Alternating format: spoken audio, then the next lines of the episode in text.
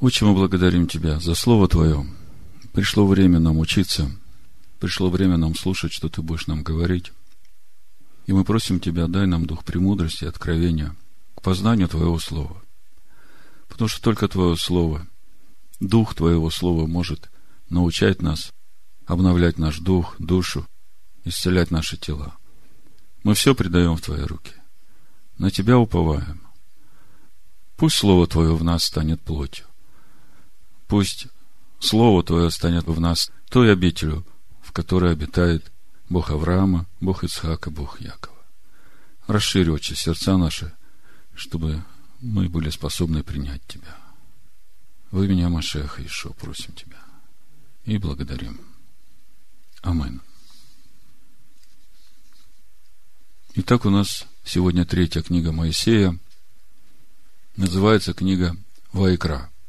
Название этой книги по первому слову первого стиха этой книги также называется сегодняшняя недельная глава.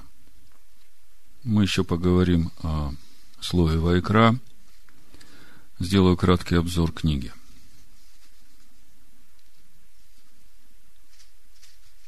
По сути, это самая таинственная книга из пяти книг Моисея много сложных, необъяснимых постановлений, заповедей. Непонятно, почему именно так нужно делать. Большая часть этой книги занимает постановления о жертвоприношениях и обязанности священников в этом служении. Мудрецы Торы называют эти постановления хуким. Это постановления, смысл которых не ясен. Рамбам пишет, все законы о жертвоприношениях из разряда хуким. И в своих комментариях говорит, что следует углубленно размышлять о них, о законах жертвоприношений, и все, чему ты можешь найти объяснение, найди. Почему он так говорит? Потому что из всех заповедей Бога, мы знаем, есть Мишпатим, законы справедливого суда, это понятно любому человеку. Есть заповеди свидетельства и дот, такие как праздники Господни, закон о седьмом годе – юбилейном годе. Эти праздники как бы понятны, но объяснить их тоже нельзя, почему именно так, а не по-другому. Есть заповеди хуким, от слова хук – вырезать. Мудрецы говорят, что э, эти заповеди нам трудно понять в своем разуме, трудно объяснить, почему именно так, и при этом говорят, что именно эти заповеди вырезают на наших сердцах законы Бога. Так вот, большая часть книги Вайкра посвящена именно законам жертвоприношения и обязанностям священников. Также поднимается тема святости, и много внимания эта книга уделяет вопросам святости. Причем, если в 11 главе книги Левит Бог говорит, будьте святы, потому что я свят, призывает к святости, и речь идет о пищи, чистой и нечистой, то в 19 главе Бог также говорит, будьте святы, потому что я свят, и там уже речь идет о духовных вопросах, о любви к ближнему, о том, как любить ближнего, как самого себя. То есть мы видим, что тема святости, определение святости, оно имеет диапазон от э, физического тела до внутреннего до состояния сердца. По сути, в Новом Завете, во 2 Коринфян, 7 главе, в 1 стихе, мы тоже читаем, апостол Павел говорит, «Итак, очистим себя от всякой скверной плоти и духа». Это вторая большая тема книги Вайкра. Третья тема, которая разбирается в этой книге Вайкра, это законы Маадим – мы это называем праздники Господни. Тора называют Маадим. Что такое Маадим? Это назначенные времена для встречи. То есть все праздники, которые мы празднуем, которые записаны в 23 главе книги Левит, это праздники Господни. Как это понять? Я бы сказал так это дни, когда Господь празднует в нас. В чем суть? Бог назначил эти времена встречи, куда мы приходим как бы с отчетом перед Богом о том, что мы сделали на этом отрезке пройденного нами пути. И во время этой встречи э, происходит вот эта радость, радость духовной победы, радость э, духовного роста, радость э, перехода из славы в славу.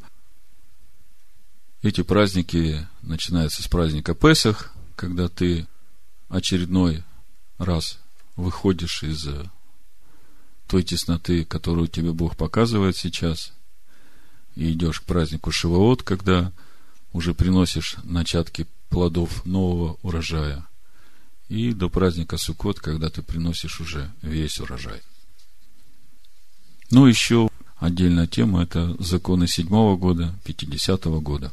Также разбирается в книге Вайкра.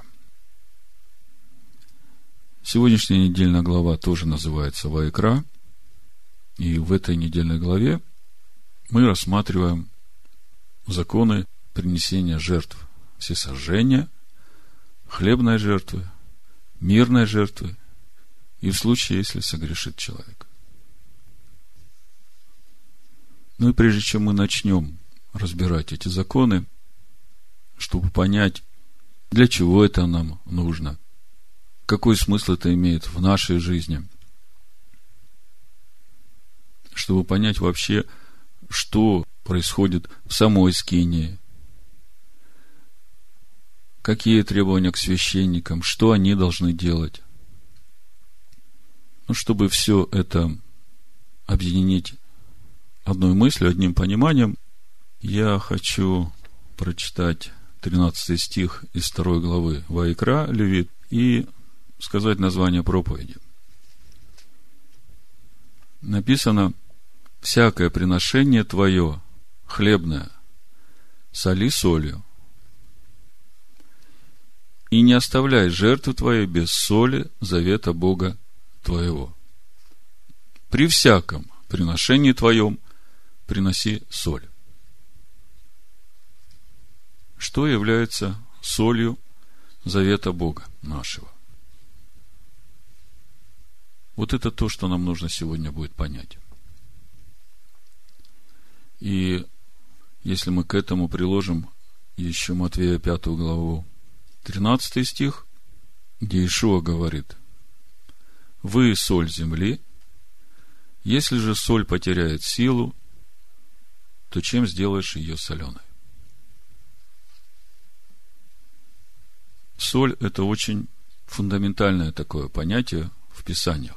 И нам сначала нужно понять, что является солью, что значит всякое приношение твое приноси с солью, и вместе с тем увидеть, почему соль может потерять силу, хотя мы знаем, что в природе соль, она всегда остается солью.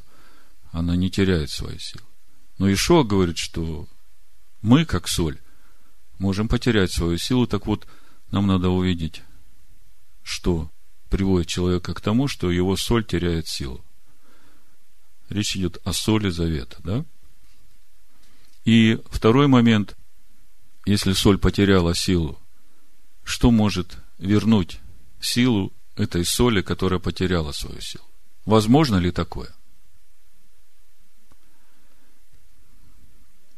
Вот мы сегодня об этом будем говорить, и сегодняшняя недельная глава как раз дает нам четкие рекомендации о том, что нужно человеку для того, чтобы соль его не теряла силу, и что нужно человеку, если его соль вдруг начнет терять силу. Ну, давайте немножко разберемся с солью, и потом уже перейдем к рассмотрению нашей сегодняшней главы. Но если смотреть Писание, то соль в Писаниях это то, что исправляет вкус.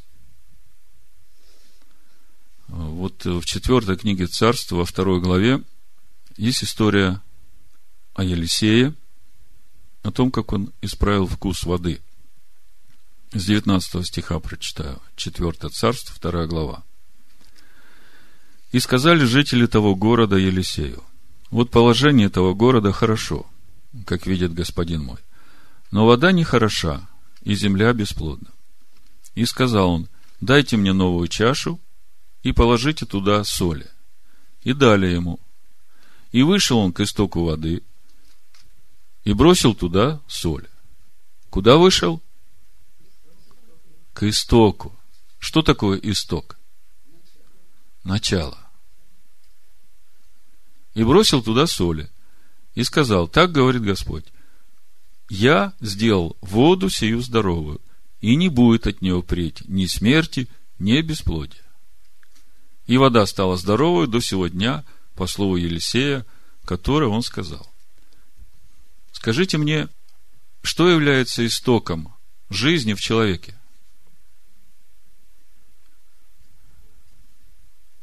Притча 4.23 написано, больше всего хранимого храни сердце твое, потому что из него источники жизни.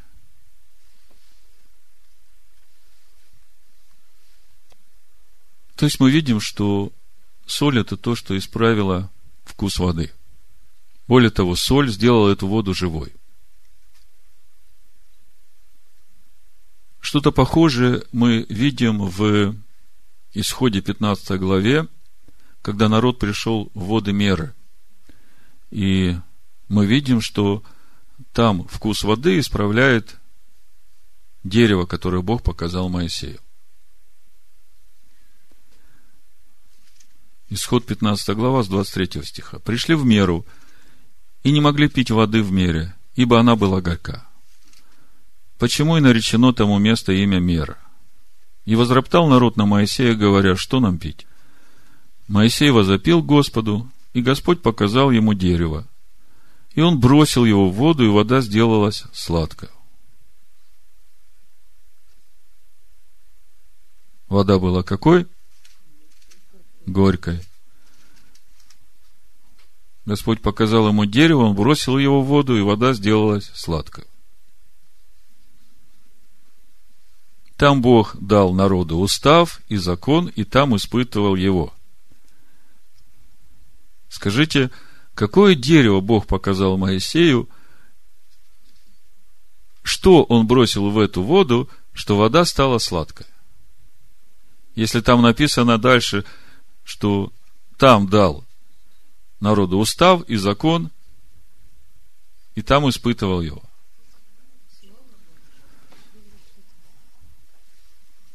Дерево жизни – это есть Тор. Бог показал Моисею это дерево жизни и сказал, вот если это положить в воду, то вода исправится. Теперь откроем э, Иакова, третью главу, 11 стих. Написано, течет ли из одного отверстия источника сладкая и горькая вода.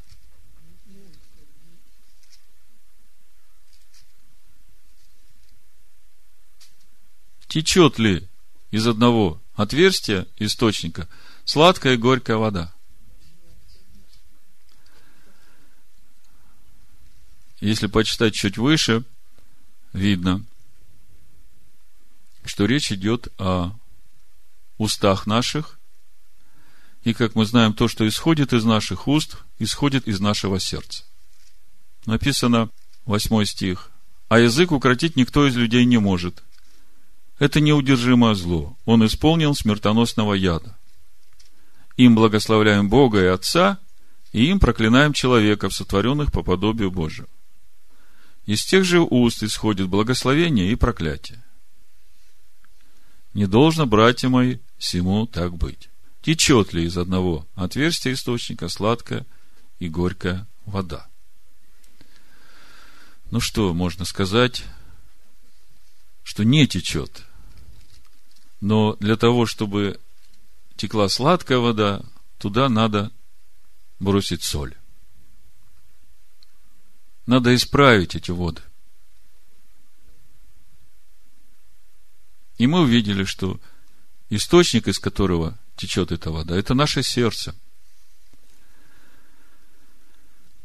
И также мы увидели, что суть соли, которую надо бросить, это учение Бога, Его заповеди, повеления, уставы. Если это вложить в сердце человека, то тогда то, что будет течь из тебя, это будет нести жизнь, плодородие, благословение. Будет живая вода течь из тебя, реки живой воды. Ну, а теперь давайте ближе к названию проповеди. Проповедь я назвал «Соль завета Бога твоего».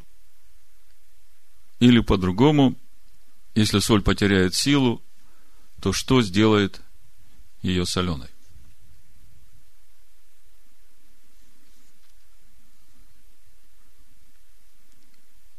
Само слово сочетание, давайте вдумаемся. Соль завета. Что вы слышите? Соль завета. Так и хочется спросить, а в чем соль завета? То есть, когда мы говорим о соли завета, то мы говорим о сути – Завета, да? То есть, когда мы говорим о соли Завета, мы говорим о содержании, о главной сути самого Завета. То есть, э, соль Завета не в буквах, а в тех мыслях, которые говорят нам эти буквы, эти слова, составленные из этих букв. Или по-другому, в духе, который живет в этом слове. Вот она соль завета. Потому что каждая заповедь, каждое предложение, это ведь не просто буквы, это ведь мысли, которые Бог хочет передать нам, это понимание, которое Бог хочет передать нам, и оно оформлено в словах, которые мы можем понять. И когда речь идет о соли завета, то речь идет именно о тех мыслях, о том Божьем понимании, которое Бог хочет передать нам, потому что в этом содержание нашего завета, нашего договора с Богом, наших взаимоотношений с Богом. И очень важно, чтобы то понимание этих мыслей, которые есть у Бога, чтобы такое же понимание было и у нас. И когда мы совпадаем в нашем понимании прочтения Слова Божьего, тогда мы становимся едины с Богом. Потому что суть духовного единства, суть духовного сближения, она и происходит через уподобление, через одинаковое понимание и принятие это внутрь себя как свое. По сути, это и есть вот эта соль, которую мы бросаем в источник. Хорошо. Значит, что такое соль, нам понятно. Что такое соль завета, нам понятно. Осталось нам выяснить, что значит приносить с каждой жертвой соль завета. Как написано, при всяком приношении твоем приноси соль. Это очень важный момент, который нам нужно понимать, потому что если мы приносим жертву Богу без соли, то Бог такую жертву не принимает. Если приносишь жертву без соли, это чисто формальное взаимоотношение. Это законничество, это религиозность, там нет жизни. Вы понимаете, насколько важна соль при принесении любой твоей жертвы Богу? Ну, самый простой пример, который вам легко будет осмыслить, что значит принести соль при твоей жертве. К примеру, вор – который живет тем, что ворует, честно приносит десятину из всего, что украл. И думает, что у него все хорошо с Богом. Или другой вор строит церковь на украденные деньги от избытка. Или синагогу. И думает, что он такой хороший, вот он как бы через это облагородил свои украденные деньги. Потому что он же поделился с Богом, и те, которые принимают эти деньги, тоже к нему с почтением относятся, потому что деньги немалые. И он думает, что у него все хорошо. И по жизни, и с Богом. Что не так в этой жертве? Ну, во-первых, такой человек, он как бы делает Бога соучастником в своей неправде. И это уже кощунство. А второй момент, такая жертва и есть суть. Жертва без соли. Без соли завета. То есть, через этот простой пример, понятный пример, мы приходим к пониманию того, что значит каждую жертву, которую ты приносишь Богу, нужно солить солью.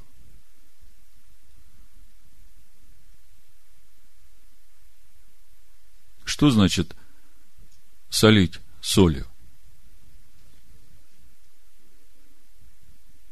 То есть, когда ты приносишь жертву, и мы говорим сейчас о верующих Нового Завета, о духовном понимании вот этого процесса соли завета.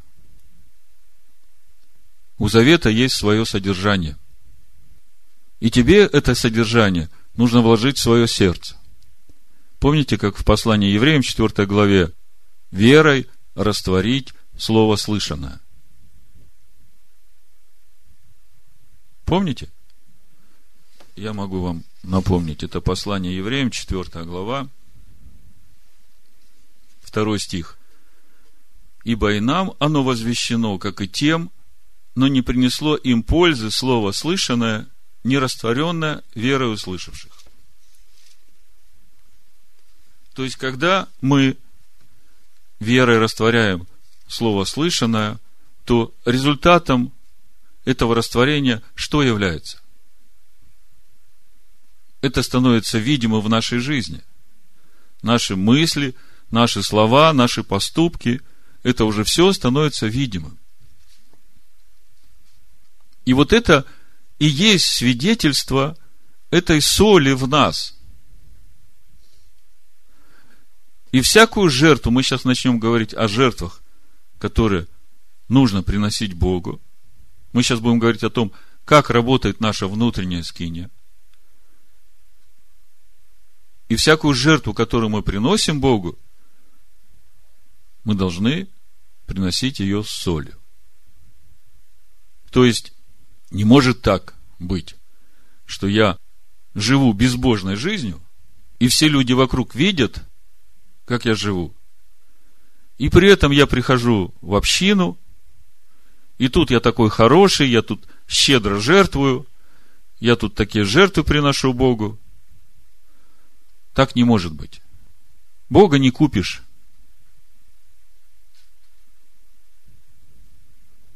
Ну и вопрос, с которого мы, в общем-то, начали это обсуждение, а что же, если соль потеряет силу? Как это соль потеряла силу? Когда я думаю о людях, в которых соль потеряла силу, у меня сразу приходит в духе Евангелия от Матвея, 3 глава, то, что Иоанн Креститель говорит фарисеям и садукеям, которые идут креститься в покаяние. С первого стиха почитаю. В те дни приходит Иоанн Креститель и проповедует в пустыне Иудейской. И говорит, покайтесь, ибо приблизилось Царство Небесное. Ибо он тот, о котором сказал пророк Исаия, глаз вопиющего в пустыне, приготовьте путь Господу, прямыми сделайте стези ему. Сам же Иоанн имел одежду из верблюжьего волоса и пояс кожаный на чреслах своих, а пища его были акриды и дикий мед. Тогда Иерусалим и вся Иудея, и вся окрестность Иорданская выходили к нему и крестились от него в Иордане, исповедуя грехи свои. Увидев же Иоанн многих фарисеев и садукеев, идущих к нему креститься, сказал им, порождение Ехиднины, кто внушил вам бежать от будущего гнева? Сотворите же достойный плод покаяния. И не думайте говорить себе, отец у нас Авраам, ибо говорю вам, что Бог может из камней сих воздвигнуть детей Аврааму. Уже и секира при корне дерев лежит.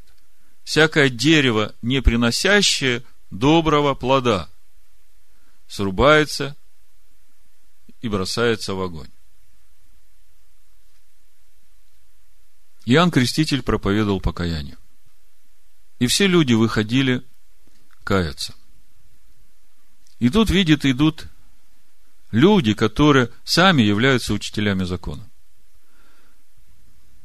Идут на покаяние.